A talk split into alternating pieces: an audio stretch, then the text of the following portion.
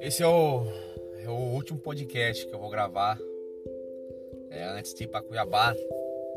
Como eu falei aqui, né, meus amigos e minhas amigas, estou indo para Cuiabá agora, sábado. Esse podcast, sábado cedo, se Deus quiser. Vou dar um rolê até Cuiabá, estrear minha moto nova. Então, confesso que eu estou muito feliz, muito empolgado. Se a minha voz estiver meio rouca é porque eu tô com refluxo atacado hoje. E é, eu quero falar hoje, né? Uma, mais horas ou menos horas eu teria que falar sobre isso, né? E eu quero falar hoje sobre política, né?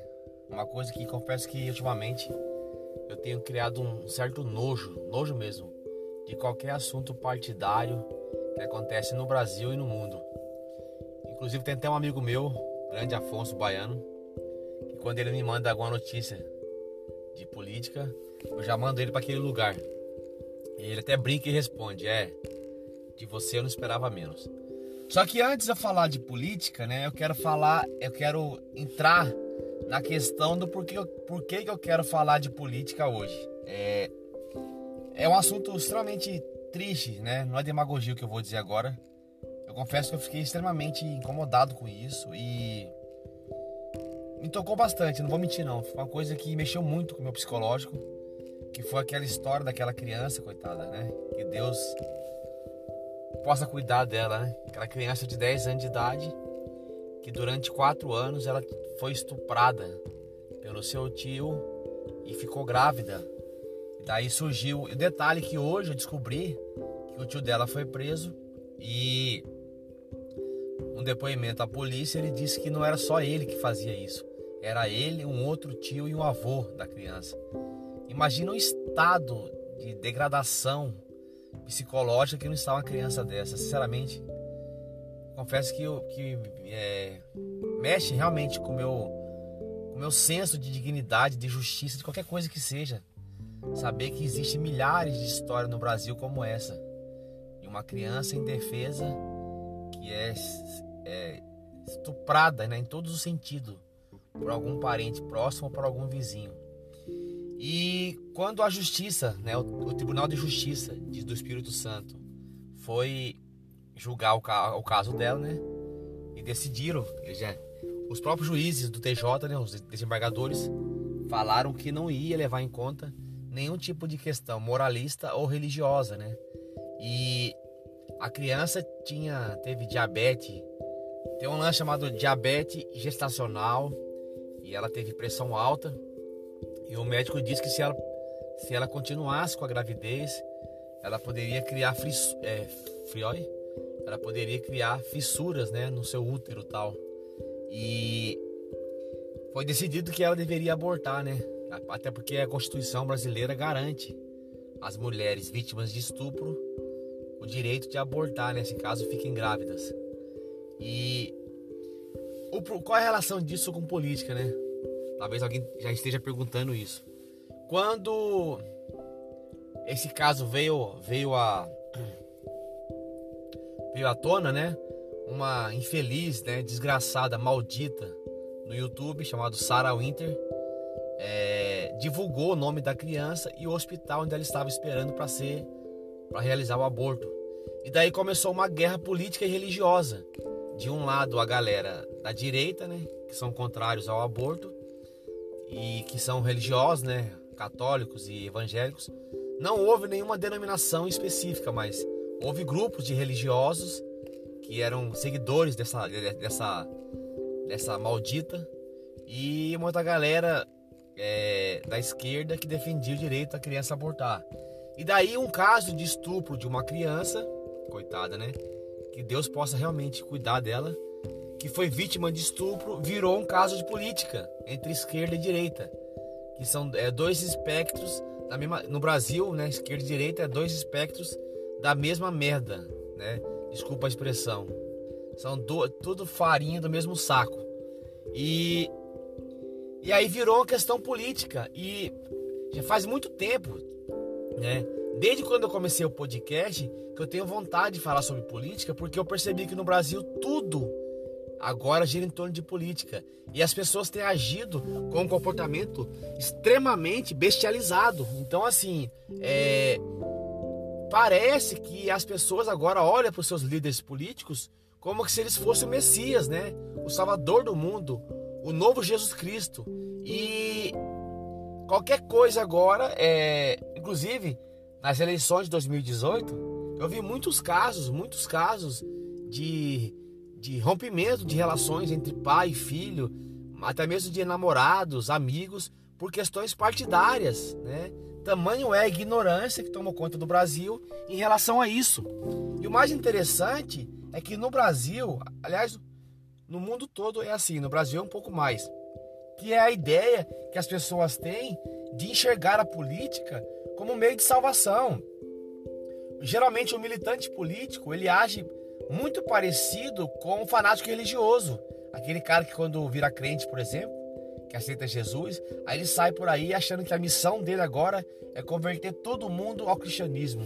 Que a Deus deu a ele a função de salvar o mundo, Deus deu a ele a função de levar a palavra, levar a luz para o mundo e toda aquela empolgação.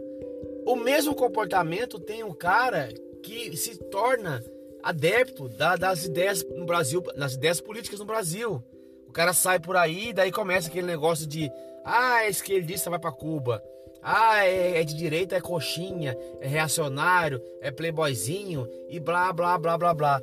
E o que eles esquecem, ou eles fingem né, que não estão vendo, é que à medida que eles vão adentrando esse campo da política, eles vão se tornando extremamente é, iludidos, extremamente cegos, né, como se fossem os gados. E o pior, eles não percebem o quanto que eles estão cultivando de ódio, né? De ódio. E daí começa esse negócio de achar, por exemplo, que pelo fato de uma pessoa é, uma pessoa ser de um certo espectro político se tornar meu inimigo, porque eu não tenho o mesmo espectro político do que ela. Você percebe o nível de ignorância que as pessoas.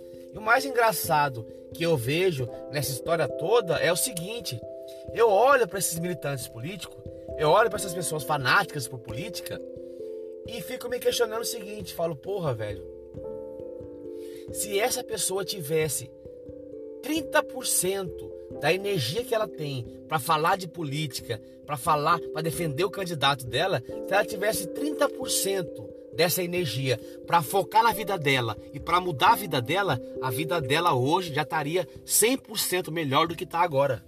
Você percebe o nível de ignorância? A pessoa fica tão fanática, tão fissurada naquilo, que ela esquece de desprender 10% da energia que ela tem para defender político na vida pessoal dela. E depois ela se pergunta, por exemplo, por que, que a vida dela é uma merda? Por que, que a vida dela não anda?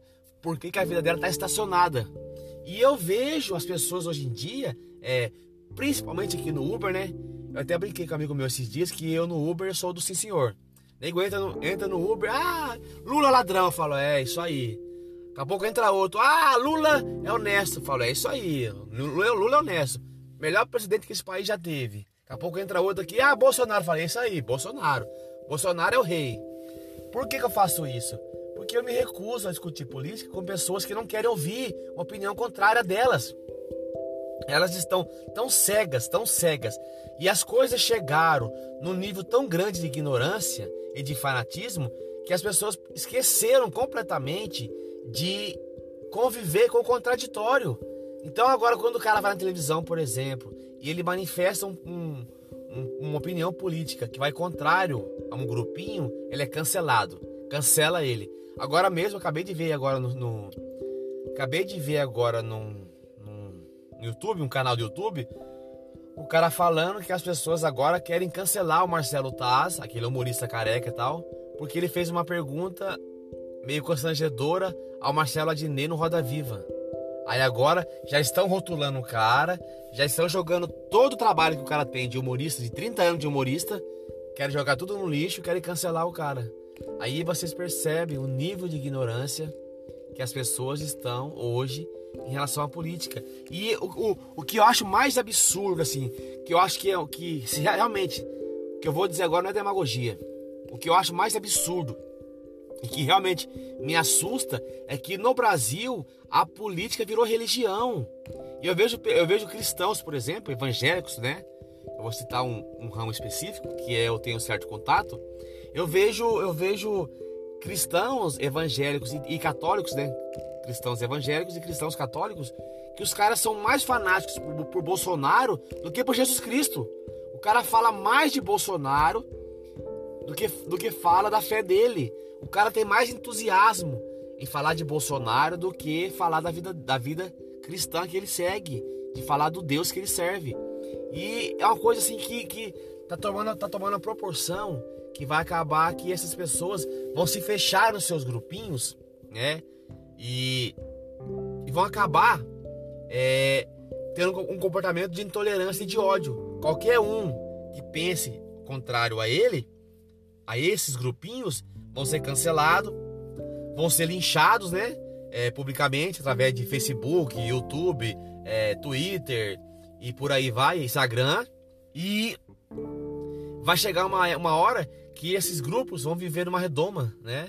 Num mundinho tão fechadinho deles, tão fechadinhos, que o ódio só vai aumentar, a intolerância só vai aumentar. Você cresce como ser humano quando você passa a viver com pessoas que pensam diferente de você, né? Não tô falando para você conviver com uma pessoa que defende nazismo, que defende racismo ou essas idiotices. Não, pelo amor de Deus, né? Não seja tão idiota assim também. Estou dizendo que você cresce como ser humano quando você é, quando você começa a conviver com pessoas que pensam diferente de você. Eu particularmente hoje, na fase de vida que eu tô, nos meus 40 anos de idade, eu percebi que eu cresci muito quando eu passei a conviver com pessoas que me desafiavam, pessoas que mostravam ponto de vistas que eu não queria enxergar, pessoas que apontavam o meu erro, pessoas que diziam que os meus pensamentos talvez fossem pensamentos extremos, pessoas que diziam que talvez as minhas ideias não eram coerentes. E ao invés de ficar putinho, ao invés de ficar é, cancelando essas pessoas, né? Ou com um discurso de, de, de ignorância, eu procurava ouvir essas pessoas e analisar o que elas falavam. E grande parte das vezes, essas pessoas que apontavam o dedo para mim e acusavam os meus erros, elas estavam certas. Diria para vocês que 90% das vezes. E o que, que acontece? É... Isso me ajudou a crescer muito como ser humano. E o mais interessante, me fez enxergar, por exemplo, quem me conhece pessoalmente sabe que eu, né, eu tenho uma opinião política que ela vai de encontro ao liberalismo já flertando com as ideias libertárias. Só que eu procuro conviver com pessoas que pensam diferentes, que pensam diferentes, pessoas que têm outros pontos de vista. Nós conversamos, dialogamos e eu procuro entender o outro lado. Talvez eu não concorde com o outro lado, mas eu procuro ouvir. E o detalhe mais importante, não acho que um outro lado, por exemplo, eu não acho, por exemplo, que quem convive comigo, né, tem que pensar igual eu penso, ou, por exemplo, que quem defende pensamento de esquerda, aquilo que se conhece como progressismo, deva ser cancelado, deva ser ignorado, deva ser cancelado no, no, no Facebook, Instagram, deva ser lixado virtualmente falando e por aí vai. E você percebe, cara, o nível de ignorância que chegou às coisas quando os caras vão lá e pegam um estupro de uma criança de 10 anos de idade, velho. Pelo amor de Deus, bicho. 10 anos de idade e torna o estupro de uma criança a porra de um ato político, velho. Aí eu falei, a minha mãe, minha mãe é religiosa, Assembleia de Deus, fanática, fanática, daquelas que usam saia, cabelo lá, na, lá no pé e tal. E a minha própria mãe concordou que a criança deveria abortar. Aí um bando de ignorantes retardados defendendo que a menina deveria morrer a poder dar à luz a uma criança porque ali existia uma vida. Então, pessoal, é. Já fazia muito tempo que eu queria falar aqui no podcast sobre política, né? Porque eu tava, esse é uma das poucas coisas hoje que me incomoda no Brasil é isso, é a ignorância que tornou-se, né? A ignorância que se tornou no Brasil o debate político, né?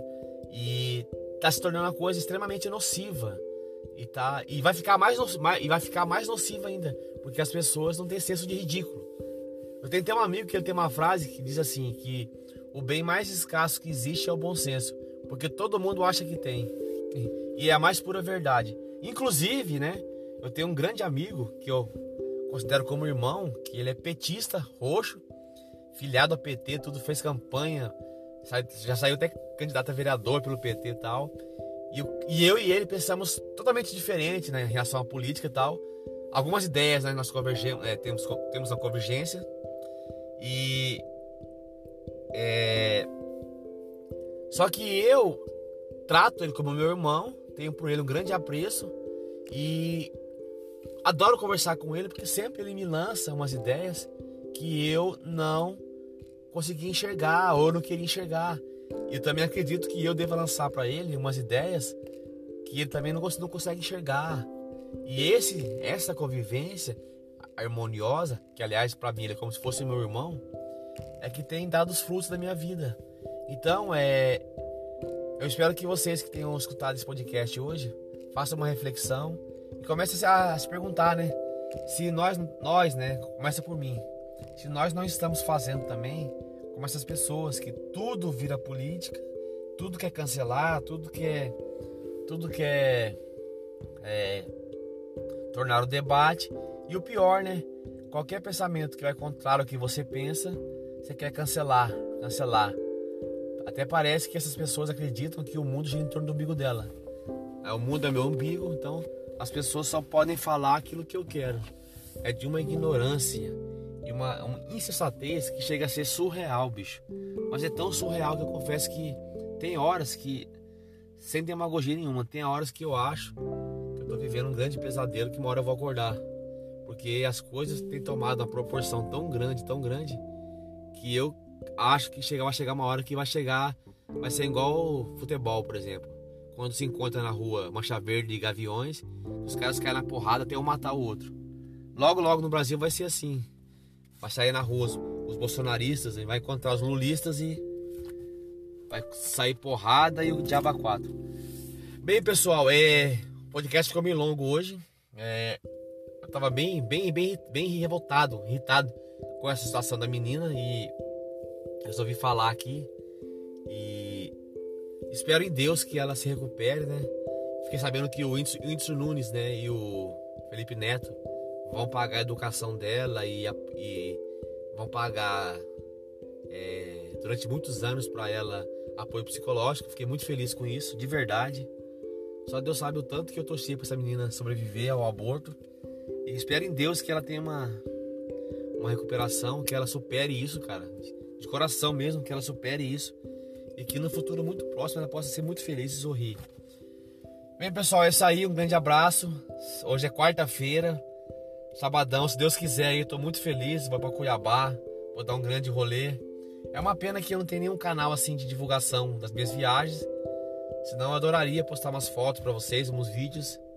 E confesso que eu vou pretendo, né, me divertir bastante, relaxar a cabeça e logo logo tô de volta. grande abraço.